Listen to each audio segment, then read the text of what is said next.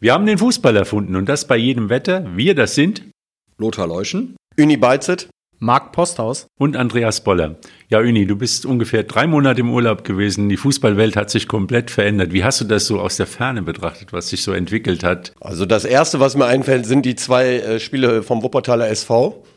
Das, äh, das zweimal so hintereinander in kurzer Zeit passiert, dass man in der Nach Nachspielzeit noch ein Spiel dreht, ist extrem ungewöhnlich, aber äh, die Punkte sind im Sack, würde ich sagen, sechs Punkte. Und äh, hat wahrscheinlich auch bundesweit so ein bisschen für Aufsehen gesorgt. Ja, du hast die Spiele nicht sehen können. Wie haben sie gesehen? Genau, ich kann nur sagen, um das mal mit Rolf Göttel zu sagen, dem ehemaligen Stadionsprecher am Bökelberg in Mönchengladbach, ein sportverbundenes Vergnügen, kann man, muss man einfach nur sagen. Es war, Eine interessante es Veranstaltung. Waren, es waren äh, insgesamt jetzt 180 Minuten wirklich Kurzweil. Es war Hollywood, da war alles dabei, was man so braucht. Ganz kurz zurück zum Anfang, Andreas. Wir haben den Fußball nicht erfunden, das sagst du sonst auch immer, aber wirklich nicht. Aber wir haben schon viel guten Fußball jetzt gesehen. Doch, ab und, zu, ab und zu ja, sage ich, weil man ja, der eine sagt so, der andere sagt so. Je länger wir drüber reden, desto mehr glauben wir das wahrscheinlich genau, auch. das ist Aber wir Punkt. müssen immer wissen, dass es doch schon andere waren. Ich weiß aber auch nicht wer. Also es war wirklich jetzt, du hast was verpasst, Uni, muss ich mal sagen, wie es ist. Wirklich was verpasst. Insgesamt nicht nur in der Regionalliga, auch in der Welt des Frauenfußballs. Überall was verpasst. Also man darf nicht so lange Urlaub machen. Ein halbes Jahr ist echt zu viel. Aber Marc, du, äh, wir haben das ja in Aachen erlebt, die ganze Geschichte. Jetzt mal ganz ehrlich, also da glaubt man nicht dran, dass sich Dinge, die eigentlich schon unwahrscheinlich sind oder sehr, sehr unwahrscheinlich sind. Du bist wahrscheinlich früher gegangen, der Lothar ist wahrscheinlich auch früher nein, gegangen. Nein, nein, ich war bis zum Schluss. Nein, nein, nein. Der Live-Ticker bleibt immer bis zum Schluss. Genau. Muss man bei WSV jetzt auch, weil die Tore fallen ja immer in der Nachspielzeit. Also ich bin natürlich nicht früher gegangen. Ich muss dazu sagen, nach dem Aachen-Spiel kam ich nach Hause. Meine Freundin ist nicht ganz so fußballaffin, interessiert sich aber schon dafür, was der WSV macht. Und dann habe ich ihr gesagt, sowas kommt nur einmal, vielleicht in zwei, drei Jahren vor, dass zwei Tore in der Nachspielzeit fallen. Und dann tippt die mich Samstagabend an und sagt, Moment mal, du hast mir doch letzte Woche gesagt, das passiert nicht so häufig. Von daher ist das schon unfassbar. Ich bin leider in der 88. Minute durchgenässt auf die Tribüne gerannt, weil der Regen nicht mehr geschützt hat. Und das ist ja dann mit dem Handy und dem Live-Ticker immer so eine Sache. Dann war der Lauf relativ weit beim 3-2, um die richtigen Videos einzufangen. Ich glaube 50 Meter. Mir tut der rechte Oberschenkel auch immer noch weh, vielleicht leichte Muskelverhärtung. Aber ich glaube, schon Leute, schon die Wahnsinn. gemessen haben. Du warst noch langsamer als diese legendäre Läuferin von aus Somalia, die, die, für, die bei der, die 100 Meter eine Minute gebraucht nee, hat. Nee, bei der Universal ja, genau. ja, genau. 21 Sekunden auf 100, genau. 100 Metern gebraucht hat. Also wir haben geguckt, du warst noch langsamer. ich bin nicht für einen Sprint, ich bin nicht für einen Sprint geboren, eher der Dauerläufer. Äh, aber ist ja glücklicherweise auch nicht das, was man primär für den Live-Ticker braucht. Aber wäre schon schön gewesen, wenn man direkt am Spielfeld dran gestanden hätte, dann wären die Bilder vielleicht noch besser gewesen. Aber ich glaube, ähm, tolle Aufnahmen, die wir da auch ähm, ein, eingehackt haben in den Live-Blog. Das liegt ja von der Emotion und die kritisiert man ja dann auch und das spürt man auch, wenn man Fußballfan ist. Und das wird wahrscheinlich jeden im Stadion am, Fre am, am Samstag äh, mitgenommen haben. Weil sowas, das ist halt eine Dramaturgie, die kannst du gar nicht schreiben. Das, das passiert halt so. Spricht für den WSV, muss man ehrlich sagen, nach einem nicht so guten Spiel trotzdem zu gewinnen, ist eine Mentalitätsfrage und eine, also Leidenschaft, Lust, gewinnen wollen, das haben die alles gezeigt und das war super. Also, also gerade weil du Mentalität sagst, ich war natürlich nicht vor Ort, aber ich habe äh, mir die Ausschnitte angeguckt. Äh, die Tatsache, dass äh, der WSV nach dem 2-2 in der 95. oder wann war das? Ende der Nachspielzeit. Genau. Trotzdem noch den Ball schnell aus dem Netz holt, zurückläuft spricht ja auch Bände. Und wenn, wenn, wenn dann noch der Siegtreffer fällt, ist das natürlich umso schöner. Also ich finde, das ist auf jeden Fall ein gutes Zeichen, dass man unbedingt noch gewinnen will. Also Hüseyin Bulut und zwei andere haben relativ ausgiebig das 2 zu 2 gefeiert, aber es gab auch drei, vier Spieler, die ja, noch, auch, Ma auch Macheta, der unter anderem dann das 3-2 macht. Und das meine ich, also wer, wer denkt denn in dem Moment noch daran, eigentlich bist du froh, dass du noch den Ausgleich gemacht hast. Wer denkt denn noch daran, noch zu gewinnen irgendwie? Aber das scheint äh, auf jeden Fall eine Qualität zu sein. Aber Ini, du, von dir ist ja in Stein gemeißelt, lieber 1-0 gewinnen als, als 5-4 verlieren, nee, als 5-4 gewinnen. Also für einen Trainer, du bist ja der einzige Trainer unter uns, der jetzt auch mal die, die ganze Sache kritisch sieht. Und kritisch hat's ja auch der Hüsefe Doan und der Gaetano Mano gesehen. Die waren jetzt nicht so begeistert von der ganzen. Kann ich absolut verstehen. Also äh Du wolltest aber auf irgendwas hinaus, also im nee, Grunde genommen. Wie sieht ja. ein Trainer jetzt äh, so ein Spiel? Ja, also, da kann man sich schon nicht drauf verlassen. Dass man nee, man kann sich da definitiv nicht drauf verlassen. Äh, trotzdem finde ich, ähm, kann man zwei so Siege auf jeden Fall in puncto Mentalität und äh, äh Siegeswille absolut positiv herausstreichen. Aber ähm, äh, Dorn hat ja auch gesagt, äh, wir müssen äh, im Laufe der zweiten Halbzeit das 2-0 machen, dann ist höchstwahrscheinlich der Deckel drauf. Das ist für den Trainer natürlich dann auch nachvollziehbar, weil ähm, Der WSV war ja auch in Überzahl und dass man dann äh, mit einem Mann mehr zwei Gegentore bekommt, äh, das ist dann die andere Seite der Medaille. Vielleicht an der Stelle mal, das muss man auch mal so tun, äh, nicht nur, weil ich selbst ja neben WSV noch Gladbacher bin. Äh, die, hat, die haben gut gespielt, die Gladbacher. Die haben wirklich gut gespielt. Da war Tempo drin, da war Tiefe drin, da war alles das drin, was wir von der, was die Fans, zu denen ich leidvoll ja dann auch gehört habe, in den vergangenen zwei Jahren von der A-Mannschaft nicht gesehen haben. Tempo, Tiefe, Schärfe, Zweikämpfe, da war wirklich alles dabei. Die haben wirklich gut gespielt. Die haben, das muss man der Fairness halber sagen, in dem Fall unverdient verloren. Trotzdem freuen wir uns natürlich mit dem WSV, weil wir da ein großes Ziel haben, ne? alle miteinander. Äh, das sollte man wirklich mal erwähnen. Und es war, äh, es war trotzdem, der, trotz der Schwächen des WSV, fand ich ein Spiel auf hohem Niveau. Es war wirklich gutes Profiniveau, um das nochmal deutlich zu sagen, dass man sich sehr gut angucken konnte. Es war kurzweilig. Die Dramaturgie hat auch deswegen gestimmt, weil, der, weil die Gladbacher dann führten und der WSV dann doch nochmal das Wunder vollbracht hat. Macht jetzt wahrscheinlich im Abonnement. Ähm, insofern war das ein super Spiel von, von, von einer guten und einer sehr guten Mannschaft.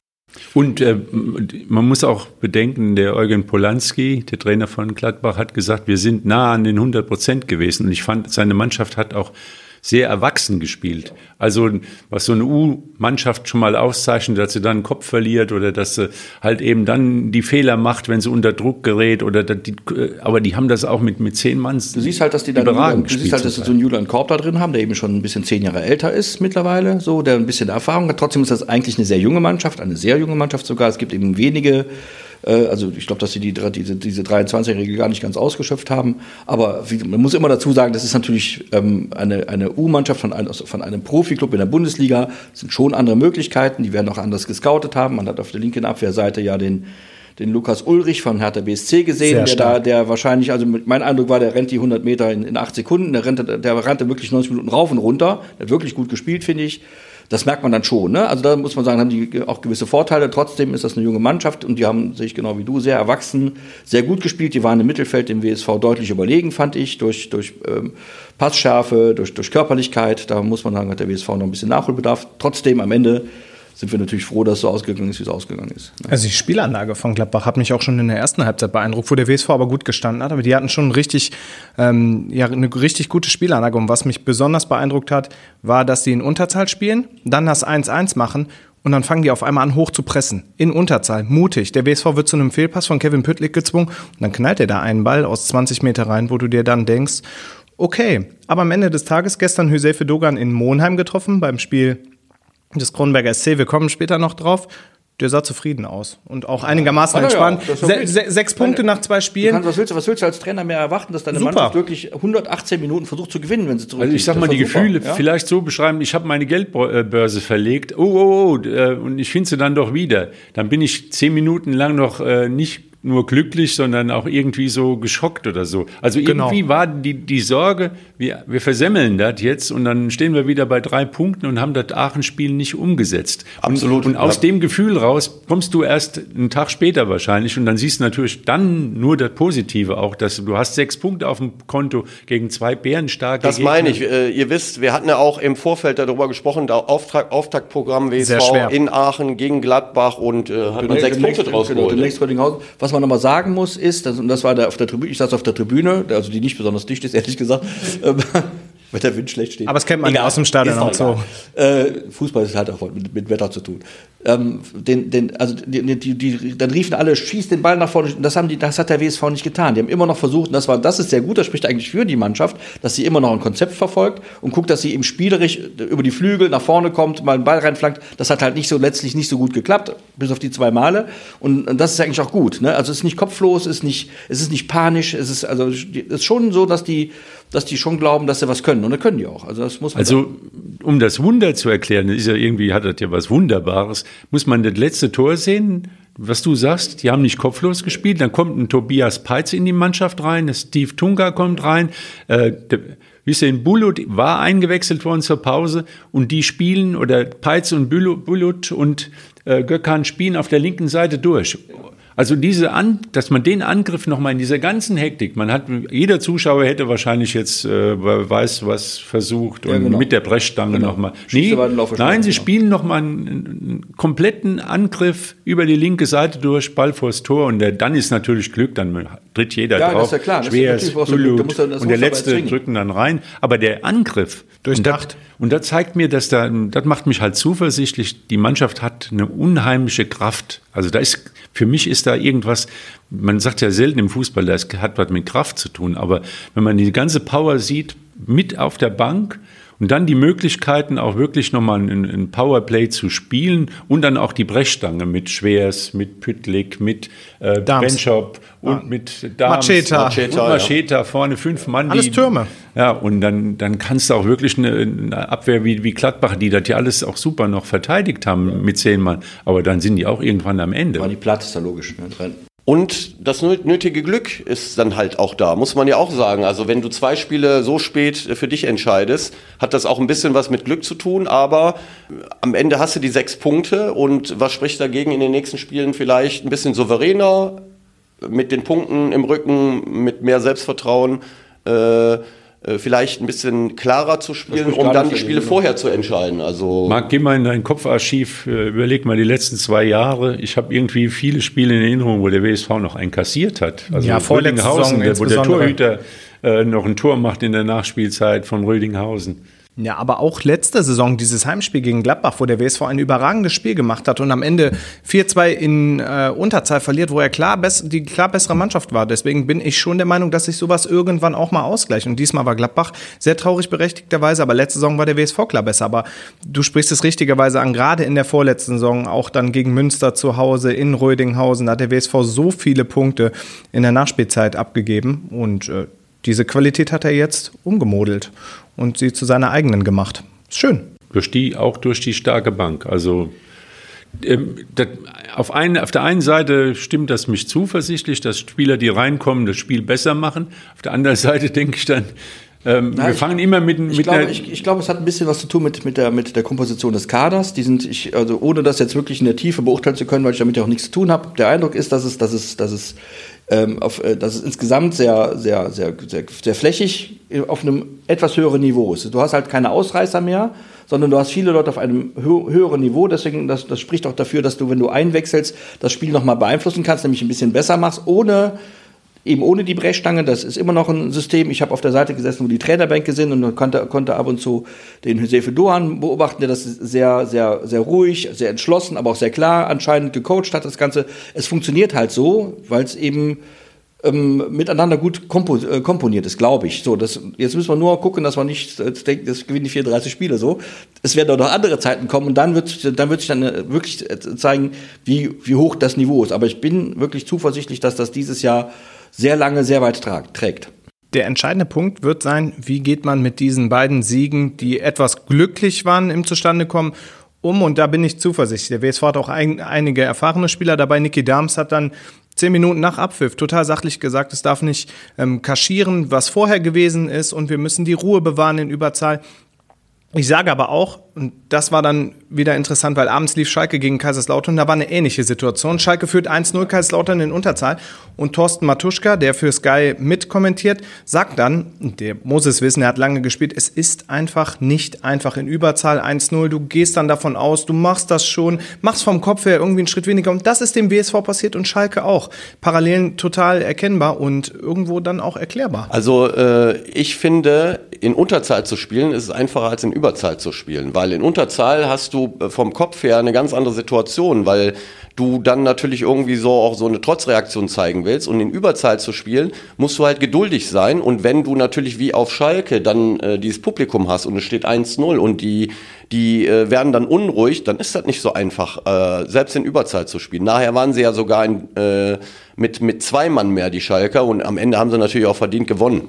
Das, das hat da was zu tun, glaube ich, mit den Systemen, die mittlerweile anders als früher, zu unserer Zeit, als wir noch Fußball gespielt haben, war die Mannschaft in Unterzahl tatsächlich wirklich unterlegen und stand hinten drin. Und es kam sehr selten vor, dass eine Mannschaft in Unterzahl mal Tore erzielte. Das hat sich total verändert. Das hat sicher, kann ich jetzt nicht, ich bin ja kein Trainer, kann ich nicht genau beurteilen, aber das hat sicher was mit, der- mit der Art, zu, mit, dem- mit, mit dem System zu tun, wie die Spiele auf dem Platz verteilt werden. Mit der Raumdeckung eben, auch. Mit der Raum, genau, dass eben Mannschaften in Unterzahl, man hat es ja am, am, jetzt am äh, äh, Samstag äh, von Gladbach gesehen, dann haben die auch Torchancen. Also so, irgendwann irgendwann, die rennen natürlich mehr als und deswegen ist, irgendwann kommt dann dieser Faktor Zeit und der Faktor Kondition, dann sind die noch platt, aber grundsätzlich ist die Mannschaft in Unterzahl nicht mehr so unterlegen, wie sie es früher war, meiner Meinung nach. Also ich habe da äh, nur, wir hatten letzte Saison auch ein Spiel in, äh, in äh, Tütgeje-Felbert, da haben wir auch ab der 30. Minute in Überzahl gespielt und ähm, ich habe dann in der Halbzeitpause halt auch meinen Spielern gesagt, äh, bei dem Gegner ändert sich erstmal im Defensivverhalten nichts. Die stehen mit zwei Viererketten, haben nur noch einen Stürmer jetzt, sage ich mal, anstatt zweien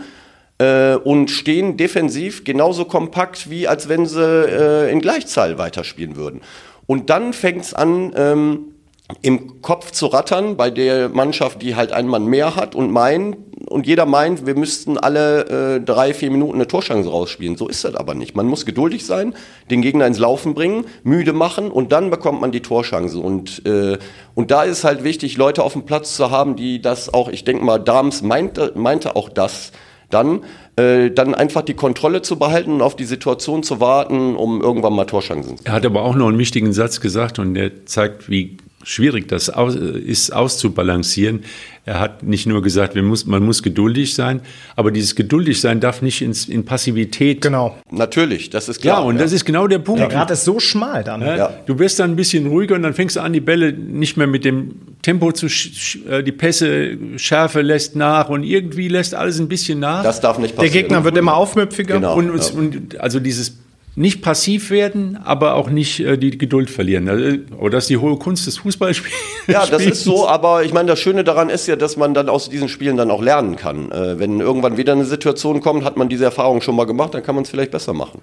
Ja, nochmal positiv, äh, die Bank kommt rein, also fünf Spieler sind eingewechselt Kein worden. Qualitätsverlust. Und jeder hat Anteil an diesen Erfolgen jetzt mal. Also bis auf ein paar, die, die können einem leid tun. Ich glaube, Altuntas ist noch nicht zum Einsatz gekommen, weil halt die Dreierkette äh, Funktioniert. Schwers und Püttlik halt im Moment gesetzt ist. Berischer kommt ja auch irgendwann mal zurück. Berisha, das dauert noch, der war noch in noch, Zivil da. Hanke kommt ja. auch noch zurück. Wer? Hanke. Hanke kommt Hanke auch noch, kommt ja, aber auch noch der in Zivil ja. unterwegs. Das dauert auch noch ein bisschen. Kevin Hagemann, Hagemann ist kommt, verletzt immer noch, genau. Kommt Aber der noch- wird nächste der- Woche der geht wieder wieder normal, sein. genau. Ja, alles gut. ja, so eine Fußprellung, die tut schon mal weh. Und, Freitag ist er bestimmt wieder einsatzbereit.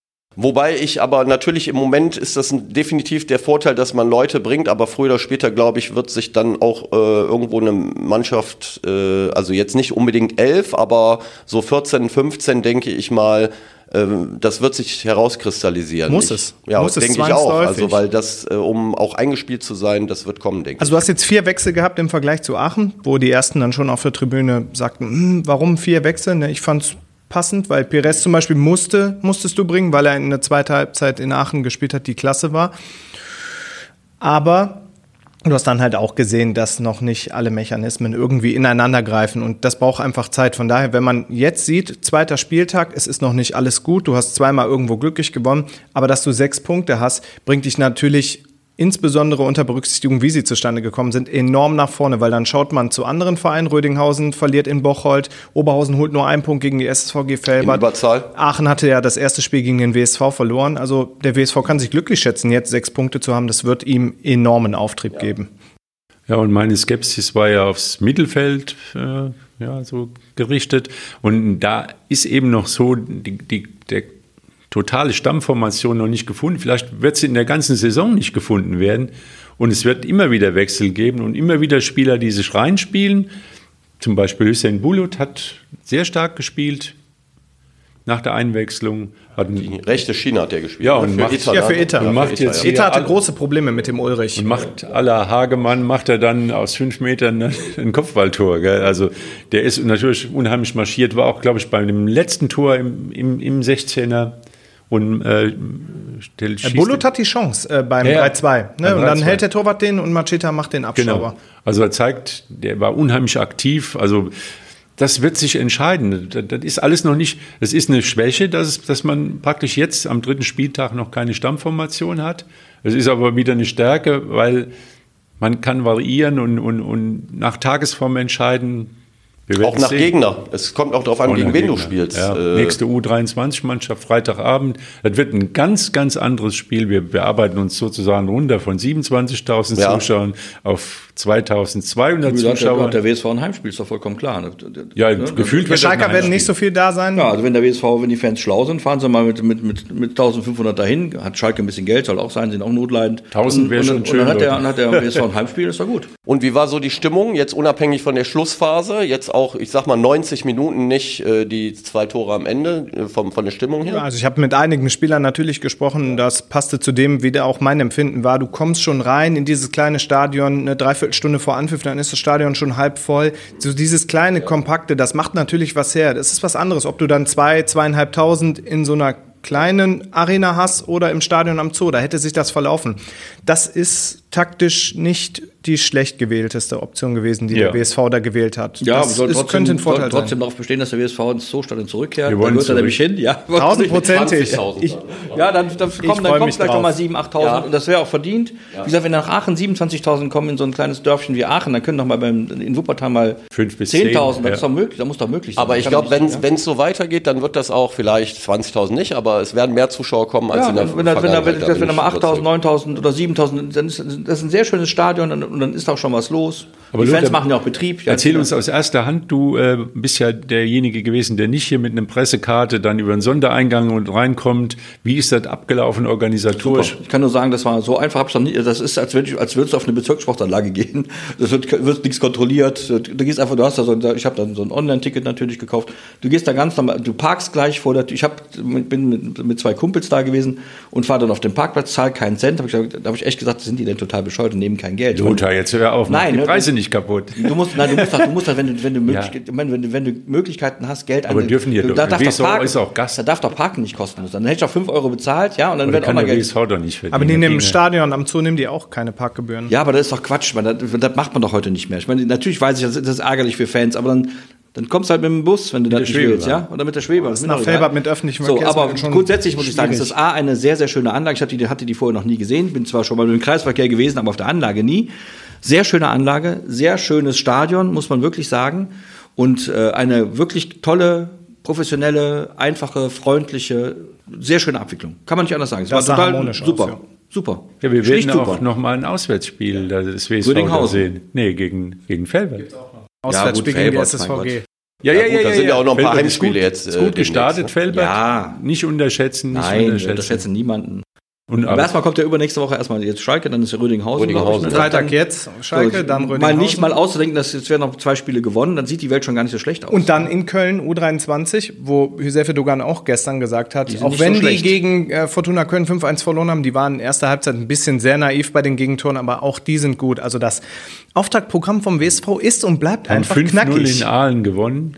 Ist okay. Ja, das ist doch jetzt eine Aussage, dass ja, das sind, das sind, das, das, wir, reden, Dass wir, da wir, kein wir reden von immer, wir müssen immer wieder daran erinnern, wir reden von Regionalliga, da sind keine Thekenmannschaften mehr drin. Also das geht gar nicht. Da sind schon Mannschaften drin, die, die sind schon vernünftig komponiert, die wissen schon, was sie tun sollen, da kostet auch Geld, also der ganze Spaß. Insofern ist das eben nichts von allein. Von allein geht wahrscheinlich gar nichts. Also ohne, ohne Rennen und Laufen und, und Grätschen gewinnst du kein Spiel. Also vergangene Saison hat der WSV die beiden Spiele in Gelsenkirchen und auch in Köln verloren. Genau. Muss jetzt nicht so sein, eine definitiv nicht. katastrophale Bilanz gegen die U23-Mannschaften Ja, war nicht so gut. Aber ist ja jetzt schon ein bisschen aufpoliert worden. ist schon ein bisschen aufpoliert. Das war, hatten wir auch, glaube ich, in irgendeinem Podcast mal analysiert, dass das auch ein Knackpunkt war, warum es nach oben nicht reichte. Keine Punkte gegen, äh, ein Punkt gegen Gladbach, gegen Köln, glaube ich, Zu Hause gewonnen in Unterzahl. zu Hause gewonnen. Letzte Saison war das, Aber ich. auswärts ein, Hinspiel. Auswärts ein böses Spiel aber- verloren. Ja, ja. Nee, gegen FC Köln Zweiter haben sie zu Hause, da waren wir vor Ja. Ort, äh, haben sie. Unentschieden, 2-2. Äh, ja. ja. Oder Rück, dann- Rückspiel war dann- das. Hinspiel haben die in Köln verloren, war letztes Spiel von Genau, Mehnert. das weiß ich, ja. Ja. Dann war es die Saison davor, wie auch immer. Wie du immer sehen, wir reden über die Zukunft ganz einfach mal ein bisschen. Genau. Also Gegenwart und Zukunft sagen, jetzt ist alles gut, ist alles besser, es kann alles besser werden. Und äh, wie gesagt, Ja. am- auch am, am Freitagabend gegen Schalke muss man nicht verlieren. Warum soll man das tun? Ne? Wenn die, die haben ja quasi dann ein Heimspiel dann aller, aller Voraussicht nach. Ja, werden eben da auch gewonnen. Warum denn nicht? Ja, und Rödinghausen ist auch jetzt nicht, also man muss ja mal davon ausgehen, wenn man auf den Platz geht, das, das scheint auch der, der Fall zu sein beim WSV, man geht mal davon aus, dass man gewinnen kann und gewinnen möchte. Und dann ist alles möglich. Also äh, ich kann mir sehr gut vorstellen, nach diesen beiden Siegen mit so viel Adrenalin, äh, wir gucken jetzt aus dem Fenster, es regnet, vielleicht trainieren sie gerade, vielleicht trainieren sie morgen im Regen, das ist alles egal. Du hast so viel äh, Lust im Moment, weil du zweimal so gewonnen hast. Und ich glaube, das Selbstvertrauen ist da, um auch am Freitag nach Gelsenkirchen zu fahren und das Ding da zu gewinnen mit neun Punkten dann da oben zu Also stehen. ich Also, bin mir auch überzeugt. überzeugt, die Glückshormone, die halten bis Absolut, Dienstag also- an. Das Grinsen geht dann so ab Mittwoch, äh, werden die Gesichtszüge wieder Ja, etwas... aber du gehst halt auf den Platz auch im Training und hast einfach Bock, weil äh, du hast gute Laune, du hast gewonnen, äh, das nimmst du mit in die Spiele. Also so einen Lauf muss man versuchen, so lange wie möglich irgendwie aufrecht. Und fast jeder Spieler hatte schon seinen Teil daran. Ne? Und du siehst ja auch beim 3-2 oder auch beim Das meine 2-1 in. Aachen, wie Jeder die alle dabei. auf den, auf Jeder den Platz dabei. Etwas schneller als ich. Alles gut, das sind Profis. Ja, deine, Stärke, deine Stärke ist Elfmeter, äh, Marc, das wissen wir ja. Ja, das, das wissen wir noch aus, aus Ja. Belek. Aber diese Kaderbreite, äh, der, die Breite ist besser als, Also ich- als im letzten Jahr. Ich bin ja nur Realist, habt ihr ja gemerkt, nicht nee, du bist- Pessimist. du bist Unke? Nein, nein, ja über, da komme ich gleich zu, Leute, ja. da komme ich gleich zu. Ich bin Realist, ich sage, der WSV Unterhaltungswert seit zwei Jahren, sage ich das, Unterhaltungswert 1A. Also da ist, da könnt ihr sonst wo gucken. Also alle Mann nach äh, Gelsenkirchen Also ich ins, ich ins werde- alte Parkstadion, Ich werde, das ja also ich werde es Museum. tun. Ich werde es tun. Ins Museum werde, solange, solange der WSV in der Nachspielzeit gewinnt, werde ich immer dabei sein. ins Fußballmuseum fahren, wo in der Nachspielzeit mal eine deutsche Meisterschaft verloren worden ist. Das Aber war- der, der, der entscheidende Punkt ist auch der, so emotional beflügelnd das auch alles war. Es kostet auch den Reporter am Spielfeldrand oder auf der Tribüne so viel, so viele Nerven dann hinterher. ja. Also so, ich glaube, auch, auch die Fans würden sicher sehr gerne und Mannschaft und Staff mal ein souveränes, souveräneres Spiel sehen. Ich glaube, Apotheken in Wuppertal hatten herzschonende Medikamente, einen reißenden Absatz am Samstagabend. Na, ich habe ein Notdienst. bisschen so, dass deine Haarpracht ein bisschen weniger geworden ist. Mein Tipp, Die wird mein immer Tipp, weniger, ja. Mein Tipp, ein Tor in der Nachspielzeit der ersten Hälfte. Ja, ist auch nicht schlecht. Ja. Nehmen wir auch. ja, Würde die Sache ein bisschen ruhiger machen. Erstmal wichtig, wichtig ist ja erstmal, und da, da, da, wir haben ja schon oft darüber, über den Dreijahresplan gesprochen, wir haben oft darüber gesprochen, dass der WSV wirklich, äh, das ist ein unterhaltend guter Fußball, der da gespielt wird, so, selbst wenn es mal nicht so doll ist, ist es immer noch unterhaltend und gut, ähm, und äh, die, müssen, die werden natürlich nicht jedes Spiel in der Nachspielzeit gewinnen, man kann auch mal vorher und wird auch mal Zeit, dass sie, die werden irgendwann noch mal nicht gewinnen, das ist auch klar, aber grundsätzlich, glaube ich, ist das jetzt gut aufgegleist, das Thema, und man kann sich ruhig mal freuen. Einfach mal Ja. freuen und dann und, äh, und äh, nochmal die Botschaft an alle, die das jetzt hören, ruhig mal hingehen. Also der Barbie-Film soll auch lustig sein, aber Fußball beim WSV ist super. Kann man echt Es nicht ist anders auf jeden Fall weniger Action als beim WSV und damit das nicht falsch verstanden wird, nervenaufreibend ja und kostet Nerven, aber es gibt nichts Schöneres. Indi, du bist auch Trainer. genau. Siege in der Nachspielzeit, alle rennen aufs, aufs Feld, egal ob erster Spieltag, zweiter Spieltag, meinetwegen Nach dann auch noch Rückstand. 20 Mal nach Rückstand. Es gibt keine bessere Teambuilding-Maßnahme als sowas. Also Genau. äh, das, ist, das schweißt einfach zusammen und äh, das ist Ja, schon. und manchmal hängt es an einem Millimeter. Habt ihr Ja, zufällig ja, ich gesehen? hab's gesehen. Da muss Elfmeterschießen. ich mal sagen. USA gegen Schweden. Das ist natürlich Dramatik. Ohne pur, ja. VAR wäre das nicht passiert. Ich, hätte dr- ich hatte ihn drin gesehen. Ich hab's nicht drin gesehen. aber dann haben sie halt eben. Zur Erklärung muss man vielleicht, die nicht gesehen haben, Elfmeterschießen, die haben alle versäbelt. Also es war Nee, die ersten waren super geschossen. ja, aber es war das, aber es kam zwischendurch mal so eine, also so eine bis, bis, bis 3-2 waren keiner mehr getroffen. perfekt. Also, Und dann ein Elfmeter, zehn, den hat, die Tor, genau, hat die Torfrau gehalten, sehr gut gehalten sogar, und dann, aber Dann der war in der. Luft um einen Millimeter hinter der Linie. Und wo sind wir jetzt im Halbfinale? Oder? Ja, Da war Viertelfinale, Schweden gegen. Viertelfinale. Äh, also die, nee, nee, die sind ins war ein Achtelfinale. Ja, die, die, die USA Also sind draußen. jetzt kommt USA das als großer, als draußen, als genau, großer ja. Favorit sind draußen. Und äh, meine Vorhersagen, lieber Lothar, nicht, nicht unken. Hör auf, Mensch. Realistisch Ja, hör auf. habe ich die deutsche Mannschaft. Ja, da wird Ich habe noch gesagt, ja gut, gegen die schwache Gruppe kommen sie vielleicht ins Ja, Achtelfinale. komm, vielleicht, habe ich, Ich glaube, gesagt. jetzt- das ist jetzt wiederum, auch wiederum typisch deutsch. Natürlich haben wir da Nachholbedarf, aber grundsätzlich muss man sagen, und das fand ich, fand ich bei der deutschen Mannschaft auch, die haben, die, die haben sich in, also insgesamt beim Frauenfußball ist das so, beim Fußball der Frauen ist das so, insgesamt sehr, sehr gut entwickelt. Die spielen erheblich besser Fußball mittlerweile, wirklich sehr gut Fußball. Auch die deutsche Mannschaft hat gut Fußball gespielt und hat da auch gegen, gerade gegen Kolumbien wirklich gut gespielt und eben die Durchschlagskraft nicht mitgebracht, leider Gottes so. Aber jetzt alles zu verteufeln und, und dann jetzt, jetzt geht das Abendland schon wieder unter, da sehe ich jetzt ehrlich gesagt nicht so. so. Ich gehe davon aus, dass da im, im nächsten Jahr bei den Olympischen Spielen eine, die, die entsprechende Antwort erfolgt. Ja, müssen den sich erst mal bei für den- qualifizieren, Ja, das ja, werden die schaffen. Bei den Herren wird ja nicht Das letzte Mal haben sie es ja geschafft, sich nicht zu qualifizieren. Ist auch schon wieder vergessen Ja, das- worden. ja, ja. Die waren gar nicht dabei bei den, bei den letzten Olympischen Ja, Spielen. ich weiß. Und Lothar, ich sag sie dir, waren die Entwicklung, die Entwicklung im. Frauenfußball wird in den Vereinen gefördert, weil ist sie richtig. Champions League spielen und internationale Spielerinnen Ja. in der, in Ja, der Mannschaft genau. haben. In der Nationalmannschaft ist es ein stetiges, ja, bergab bis äh, bis auf die Ausnahme EM äh, in Ja, aber das, England. aber diese Ausnahme das war ja nur die Ausnahme. Die, diese Ausnahme hat gezeigt, dass es ja geht. Das war ja kein Zufall. Und- da waren ja keine Duracell-Häschen auf dem Platz, sondern da waren war- dieselben Spielerinnen und die haben Und das ist noch nicht so gespielt. lange her. Davor war keine Entwicklung. Steffi Jones war keine Trainerin, die die ganze Geschichte weitergebracht hat. Und ich glaube, äh, Frau Post-Tecklenburg ist auch am Ende ihres Lateins angekommen. Ja, ich finde das immer ganz gut, wenn gerade dann, Und dann- wenn gerade treue Anhänger jetzt kommt der FC Köln das Yogi-Effekt. sagen, die sich seit, seit vielen Jahren Nein. zwischen Platz 18 und Platz 12 bewegen. das ist auch jetzt, keine Entwicklung. jetzt kommt der Yogi-Effekt. Sie sagt dann, ich laufe nicht davon. Äh, früher hätten sie, äh, Rudi Völler Da muss- musste schon nach dem Spiel Stelle- in, in Stelle- Portugal, meine Zeit ist vorbei. An der Stelle FC Unge gebe ich dir recht. Äh, Normal ist es natürlich so, dass, dass es insgesamt, hat, man so ein bisschen den Eindruck, in, in unserer, insgesamt in der Gesellschaft etwas anders geworden. Das Leistungsprinzip ist etwas ausgeblendet worden. Du kannst auch ruhig mal fünf Jahre nicht performen, dann kannst du trotzdem noch mitspielen. Nur schade Das für den Fußball. Also no- nochmal, die Mannschaft, finde ich, hat nicht so schlecht gespielt, wie jetzt alle sagen. Tatsächlich ist es natürlich so, du hast, ein, du hast als, als Führungskraft, als verantwortliche Person ein Ziel, ein gestecktes Ziel nicht erreicht, das muss natürlich Konsequenzen haben. Immer die Frage ist, was kommt denn danach? Wir hatten nach Jogi Löw haben wir jetzt Hansi Flick, der andere Yogi, und haben denselben Käse weiter. Also insofern, da sind wir, das, da gebe ich dir recht, da sind wir nicht konsequent genug. Ich wollte nur mal eben eine Lanze für die Spielerinnen brechen, die wirklich zum Teil gut gespielt haben und unter Wert da ausgeschieden sind.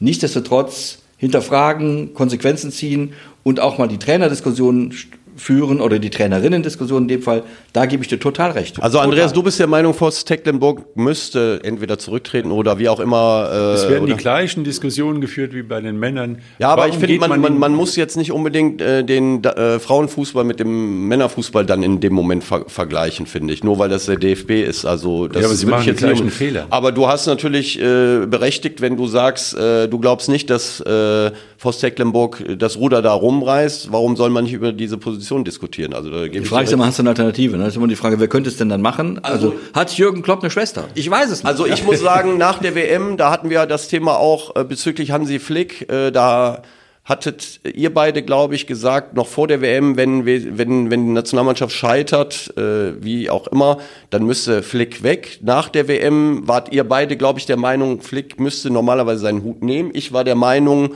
ähm, soweit ich mich erinnern kann, äh, muss nicht unbedingt sein. Im Nachhinein muss ich sagen, wäre vielleicht besser gewesen. Also muss ich ganz ehrlich sagen. Ähm, äh, da muss man jetzt natürlich den Herbst abwarten, keine Frage. Aber äh, ich glaube, äh, es wird schwierig mit Hansi Flick. Wir sind, wieder bei, sind, wir sind wieder bei dem Thema, das wir schon mal hatten. Ist immer auch die Frage, das gilt für die, für die, für die Damen, für die, Entschuldigung, für die Frauen-Nationalmannschaft mittlerweile auch. Was ist das Potenzial? Also wie groß ist die Menge derer, die du einsetzen kannst? Wenn ich mir den VfL Wolfsburg angucke oder den FC Bayern München oder Eintracht Frankfurt in der Frauen-Bundesliga, soweit ich das beurteilen kann, sind da jetzt auch nicht mal ganz so viele, die jetzt ein, genügend deutsche Pässe in der Schublade hätten, um in der Nationalmannschaft mitspielen zu dürfen auf den Außenpositionen. Übrigens selbe Problem, ne? Julia Gwynn nicht da, spielt eine Stürmerin rechts hinten. So, das hat, das hat sicher auch mit dem Potenzial zu tun, dass du da aus der Bundesliga herausheben bestimmt, kannst ja. sind wir wieder bei dem alten Thema. Immer die Frage, mit wenig Spielern eine oder Spielerinnen in dem Fall eine schlagkräftige Mannschaft zu bauen, ist eben nicht so einfach. Da haben es andere Mannschaften, wie zum Beispiel Südkorea, deren Spielerinnen überall in erstklassigen Mannschaften spielen dürfen. Oder auch die skandinavischen Japan. Länder sind da ganz gut, die Japaner sind da auch sehr gut. Das merkt man dann auch. Also da muss man sagen, ist auch nicht ganz so leicht. Und dann ist die Frage, die ich mir immer stelle, ich bin auch der Meinung, dass man Jogi Löw, Jogi Löw hätte früher ablösen müssen, nämlich nach der WM 2014, als alles noch gut war, hätte man alles auf Null stellen müssen, zu gucken, können wir das, was müssen wir tun, um in zehn Jahren auch wieder Weltmeister werden zu können oder in zwölf.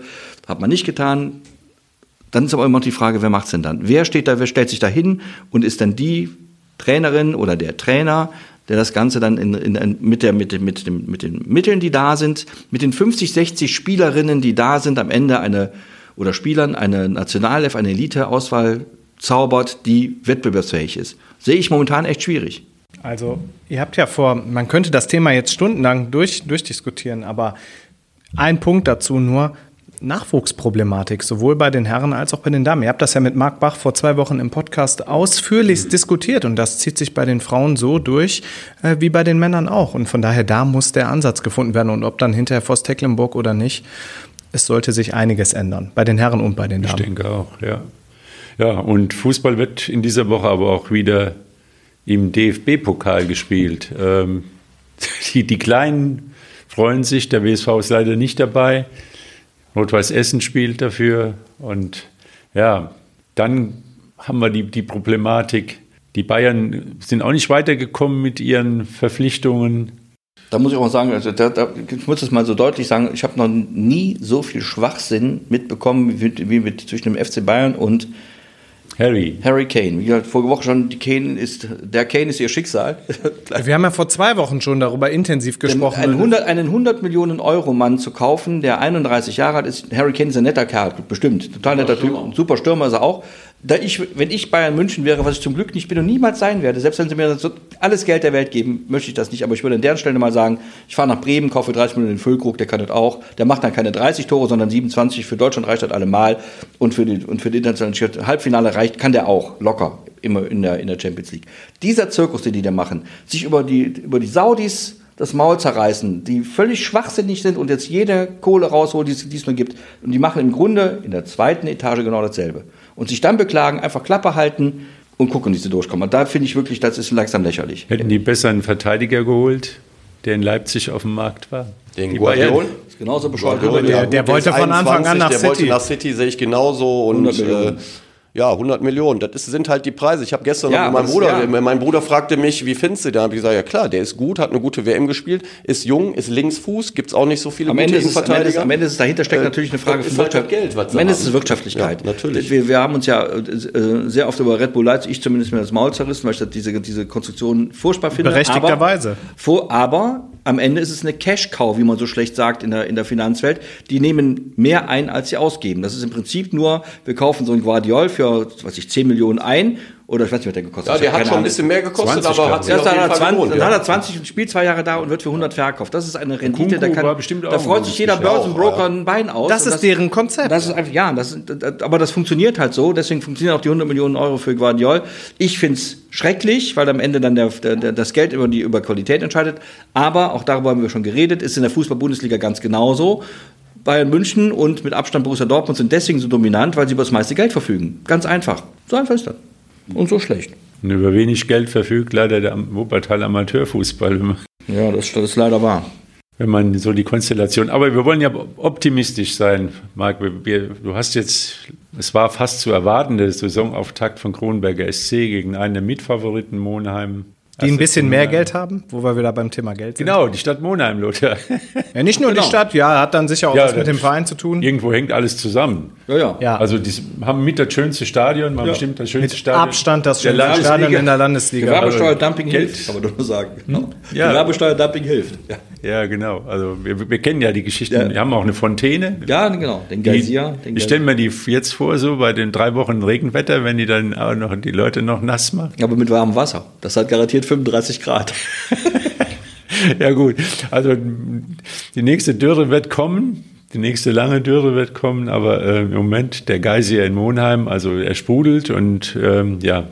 Unfassbar. Es ist, es ist eine andere Welt wahrscheinlich, der erste FC Monheim und Kronberger SC. Also als ich da gestern angekommen bin, war erst meine Befürchtung, dass die auf dem Kunstrasenplatz spielen müssen, weil es regnet ja gefühlt seit einem Monat jetzt durch. Das hat man dem Platz, diesem Rasenplatz gar nicht angesehen. Ganz kurz, auch in Felbert. Auch nicht. Ja, Übrigens. das war super. super. Rasenpflege schützt vor großen Schäden.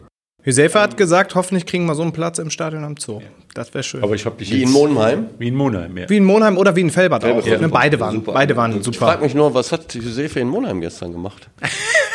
ich habe vorhin, als du das schon gesagt Ich hast. wollte aber äh, warm baden. Also, Ja. äh, Fußball gucken. ja, er kommt ja Fußball aus, er kommt ja aus Leverkusen. Hast du vielleicht zufällig einen offensiven Mittelfeldspieler in Monheim gesehen? Der Weder, weder beim Kronberger SC noch beim ersten FC Monheim. Ist dann teilweise schon ja, ein großer Unterschied, wenn man dann samstags Regionalliga Also guckt meinst und, du- und ja, sonntags also, Landesliga. Aber ich ist kann normal. mir jetzt nicht vorstellen, dass Ist es normal. wegen eines- eines Spielers gewesen Vielleicht wollte er einfach nur Fußball gucken, das kann ja auch sein.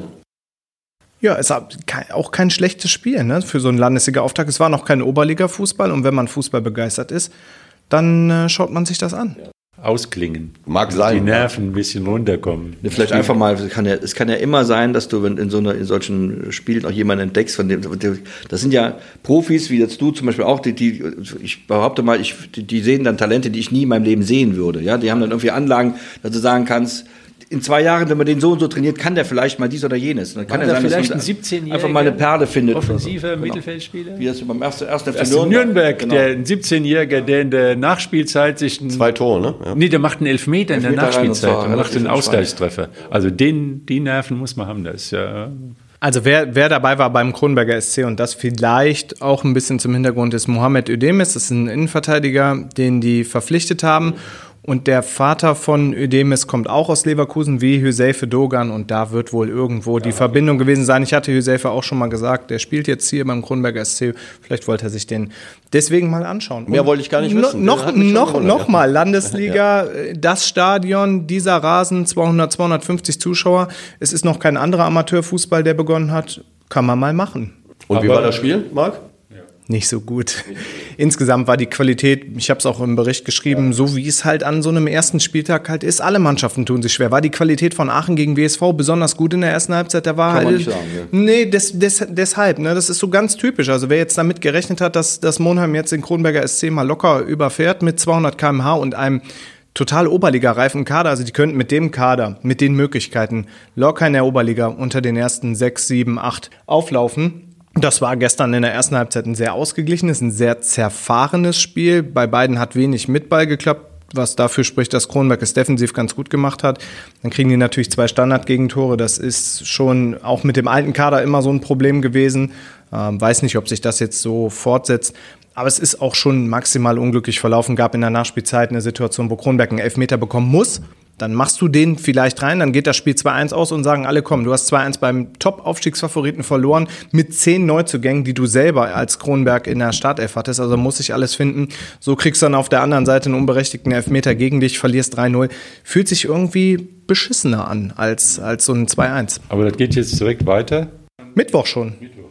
Ja, gegen Viersen. Zu Hause, da muss dann wirklich dann auch das Spiel mit Ball echt ein bisschen, bisschen flüssiger, besser werden. Spiel in die Spitze hat gar nicht funktioniert. Äh, bei Monheim jetzt auch nicht immer. Zweite Halbzeit war besser von Monheim. Was ich sehr, sehr beeindruckend fand, ich habe es gestern nur in dem Nebensatz erwähnt, äh, Kronberg hat ja große Torwartprobleme. Und dann stand gestern der 42-jährige Dennis Proska im Tor, der Torwarttrainer beim BSV war, der früher auch mal höher gespielt hat.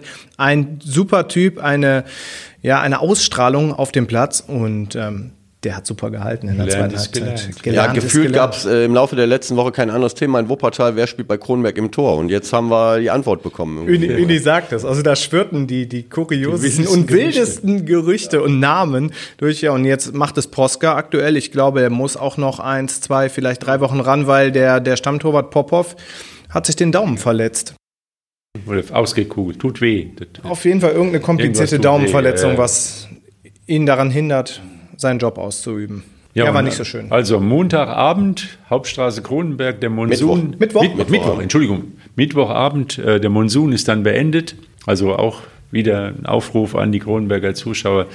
Die Mannschaft will, hat noch eine Chance. Das ist alles erst 33 Spiele und Monheim wird auch noch schwächeln. Also da kann noch eine gute Saison werden. Alles in Ordnung. Man darf das nicht zu schwarz sehen.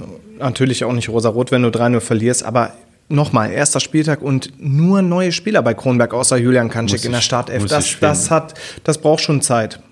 Ja, und für die anderen geht es jetzt am nächsten Sonntag los. Bezirksliga, Bezirksliga, Kreisliga. Kreisliga. Oberliga. Es Oberliga. War kein Wuppertaler dabei. Leider aber nicht auch mehr. Die Oberliga beginnt am kommenden Wochenende. Ja, Bezirksliga, interessante Gruppe, finde ich. Äh, Ja, das wird so für uns so spannend. den, äh, der Hauptaugenmerk sein, gell? weil da sind doch die, die Vereine, die ja, Ambitionen haben. Drei, drei Wuppertaler Vereine. Aber auch die Wülfrater sind da mit äh, drin, FC Wülfrath, äh, Rot-Weiß-Wülfrath. Rot-Weiß-Wülfrath mit äh, Neuzugängen. die Solingenwald, man- Bergisch Born, das ist eine absolut. super, super interessante und attraktive Liga. Und FSV Vohwinkel hat bisher ja, eine tadellose Vorbereitung. Super Vorbereitung. In Grefrath am Samstag gewonnen. Sind sie schon ein bisschen zu zählen zum engeren Favoritenkreis, oder? Würde ich schon so Ja. Klar, nach der Vorbereitung. Ich meine, was ist die Vorbereitung wert, wenn du dann Sonntag gegen TSV Solingen den Saisonstart in den Sand setzt? Aber ich glaube, ja, erstmal haben die einen guten Trainer mit Marc Bach. Zweitens hat er sich eine gute, junge Mannschaft, auch willige Mannschaft zusammengebaut und das könnte was werden. Ja, und dann ist noch die Kreisliga. Uni, wie sieht's aus? Wie Ja, bist du? der Experte der Kreisliga sitzt äh, Ja, mir gegenüber. du- Ja. TSV Union. Ja, wir haben jetzt äh, Freitag in Ronsdorf gespielt, gegen die erste Mannschaft von Ronsdorf, haben äh, 3-1 verloren, gegen einen guten Bezirksligisten, war aber meiner Meinung nach ein wichtiger Test für uns, weil ein sehr intensives Spiel war. Und gestern in Linderhausen dann unser letztes Vorbereitungsspiel 2-1 gewonnen. Spiel war jetzt nicht so besonders, äh, fand ich. Im Endeffekt, wir, wir waren äh, in Rückstand zur Halbzeit und haben dann das Spiel gedreht, das ist positiv ähm, haben taktisch auch ein bisschen anders gespielt und ich glaube, wir sind ganz gut vorbereitet und werden jetzt kommendes Wochenende zu Hause äh, 16 Uhr auf dem Hahnberg gegen SC Sonnborn äh, beginnen. Genau das gleiche Auftaktspiel, Auftaktspiel wie letztes Jahr. Und äh, das wird knackig, denke ich mal. Das wird ein schwieriges Spiel.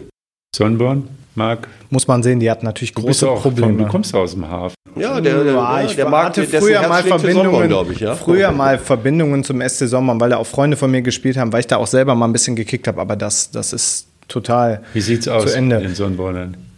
Also die haben viel neu gemacht jetzt wieder, haben ja natürlich die große Problematik, dass sie aus der Bezirksliga abgestiegen waren in der vorletzten Saison und dann viel zu spät den Kader beisammen hatten für die neue Saison. Dann sind die jetzt fast bis in die Kreisliga B durchgereicht worden und ähm, jetzt hat sich da ein bisschen was getan. Die wollen einen einstelligen Tabellenplatz erreichen, aber ich muss auch sagen, ähm, wir haben ja jetzt eine Kreisliga-Serie, eine Vorschauserie, wo es ein Teil von online ist. Wir wollen natürlich auch nicht zu viel verraten. Jetzt im Laufe dieser Woche kommt Teil 2, Teil 3, Teil 4 mit neun von elf Wuppertaler Mannschaften. Da ist auch unter anderem Sombon dabei.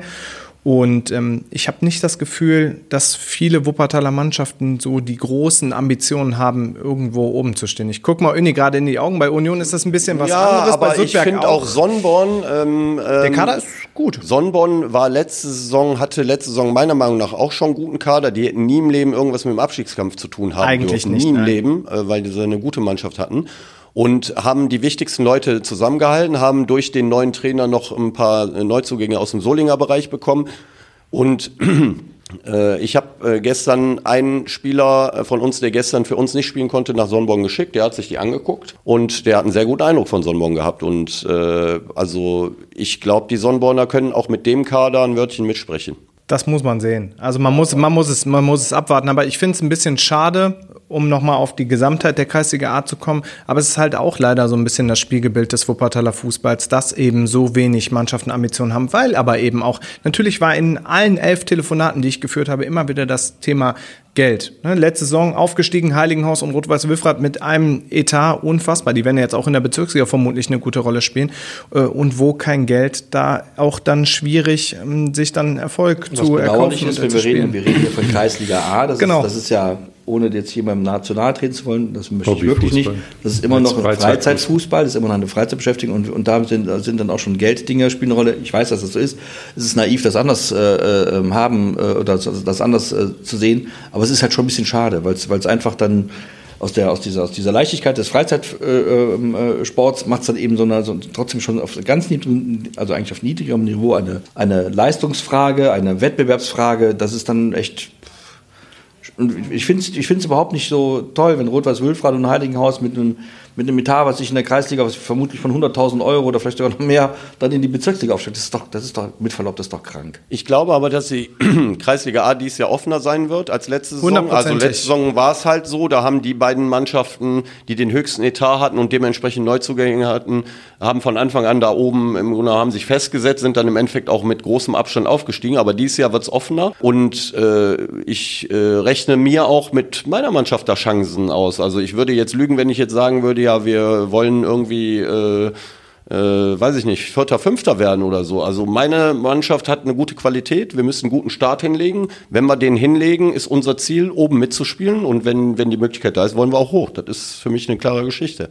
Ähm, du guckst jetzt so, Marc, Ich würde dir zustimmen. Also Ja. ich finde euren Kader auf dem Papier sehr stark. auf dem Papier, aber wir müssen jetzt auf das den musst Pla- du natürlich, das musst du ist natürlich so. umsetzen. So. Und ansonsten würde ich sagen, ähm, ist die Liga definitiv offener. Ähm, und was die Spitze angeht, glaube ich, muss man SV Gefelbert die zweite Mannschaft äh, auf der Rechnung haben, weil die sind letzte Saison am letzten Spieltag sehr überraschend noch abgestiegen. Unfassbar, dass sie abgestiegen sind. Und äh, ich glaube, so ein Verein wie SV Gefelbert mit dem Stadion, wo die erste Mannschaft in der Regionalliga spielt, ist definitiv daran interessiert, dass die zweite Mannschaft nicht in der Kreisliga A spielt. Äh, da muss man mal gucken, äh, was da passiert. Die haben auch eine gute Mannschaft. Äh, da spielt unter anderem Adam Zent, das ist vielleicht noch ein Begriff, der auch Regionalliga-Erfahrung Wuppertaler. hat. Ja, Wuppertaler. Äh, Und ich glaube auch, dass äh, SC Mettmann oder FC Mettmann eine sehr gute Rolle spielt und dahinter ist alles offen, finde ich. Und äh, ich finde auch die Aufsteiger, die aus der B hochgekommen sind, Fortuna Wuppertal, äh, Bayer Wuppertal, äh, da, da Breite sind jetzt Burschen. vielleicht breite, Breite Burschen, jetzt nicht unbedingt die Mannschaften, die sich zum Ziel setzen, aufzusteigen, aber die sind nicht einfach zu spielen. Das muss man ganz Also nochmal, weil wir gerade breite Burschen auch haben, nochmal zurück zum Thema Geld. Da finde ich es zum Beispiel sehr positiv. Breite Burschen, habe ich mit dem Frank Dohmann, Vereinsgründer, Trainer gesprochen. Der sagt, bei uns kommen die Jungs gar nicht auf die Idee, irgendwie nach Geld zu fragen. Das ist bei denen wirklich so, die holen auch keine externen Neuzugänge. Da wird mit denen gespielt, die aus der Jugend kommen. Und jetzt haben die halt einen Jahrgang, der so stark ist, dass die durch die Kreisliga B marschiert sind, wie was weiß ich nicht was. Und jetzt in der Kreisliga A spielen dürfen. Ich möchte gerne die Werbetrommel für, für unsere Vorberichterstattung rühren, weil da kommen jetzt in den nächsten Tagen noch einige Teile und es ist sehr individuell. Jeder Verein hat so seine eigenen Problemchen, ob Kaderumbruch, äh, die Geldproblematik, dann äh, haben welche Spieler verloren, die sie nicht verlieren wollten und äh, es ist sehr individuell und ja, könnte Ja, gut werden. Tim Domann von den 76 breiten Burschen. Tore. 76. Bin Letzte mal gespannt, was er diese Saison macht. Dann gibt es noch einen Herrn Kumpmann. Kai Kumpmann. Fortuna. Fortuna. 54 Tore. Der hat auch in der Kreisliga B massig getroffen. Casselli, Die Cassellis. ja. der eine auf jeden Fall, der Torjäger. Kaselowski, ja. Ja, Der hat auch viele Tore geschossen. Also die, die Aufsteiger verfügen alle über Torjäger und Absolut. was, was, sie, was sie auf jeden Fall alle haben, das hörst du dann auch so aus den Telefonaten raus, ähm, eine wirkliche Einheit. Ne? Und da ist auch nicht viel mit Kaderumbruch, das wird denen helfen. Ich kann mir nicht vorstellen, Stand heute, dass irgendeiner dieser Aufsteiger so große Probleme bekommt, dass, dass die irgendwie chancenlos absteigen werden. Das kann Das ich mir glaube ich auch nicht. Ich glaube sogar, dass die äh, jedem auch das Leben schwer machen werden. Also das heißt, ich glaube, dass äh, die Liga dies Jahr sehr ausgeglichen ist. Du musst jedes Wochenende äh, musst du um die Punkte kämpfen und wenn du konstant punktest, dann spielst du oben mit und wenn nicht, dann äh, halt nicht. Also das äh, wird nicht so sein, dass wie gesagt ein oder zwei Vereine da irgendwie davon marschieren und nicht mehr einzuholen sein. Und am Ende wäre es natürlich schön, wenn mal wieder eine Wuppertaler Mannschaft aufsteigt. Es wird Aufsteigen, nur einen Aufsteiger geben, ganz wichtig. Vorsaison, Vorsaison, zwei. Vorsaison zwei Aufsteiger, jetzt wieder nur Einer. Vielleicht der TSV Union, SSV Sudberg, SC Sombonn. Mir egal, aber es wäre auf Wir werden sehen. Wir sind jetzt an der Basis gewesen und Lothar, dein sozusagen jetzt dein zweiter Lieblingsverein, der reist auch an die Basis. DFB-Pokal. Genau, ich glaube in Bersenbrück. Bersen? Ich weiß gar nicht genau, wo das ist, aber das ist auch. Haben die einen Sportplatz? Ja, die, ich glaube, die spielen in der Oberliga, wenn mich nicht alles täuscht. Und das, da, da können wir natürlich jetzt so drüber hinweglächeln. Auch der DFB-Pokal, das ist das Schöne an diesem Wettbewerb. Da kann man echt richtig schön auf die, auf die Schnauze fallen. Spiel des Lebens Wenn man, wenn man da mit, mit äh, dreimal Hacke, Spitze hoch das Beinchen spielt, kriegt man nämlich auch schon mal gerne eine, eine kalte Dusche. Das ist allen großen Vereinen schon passiert.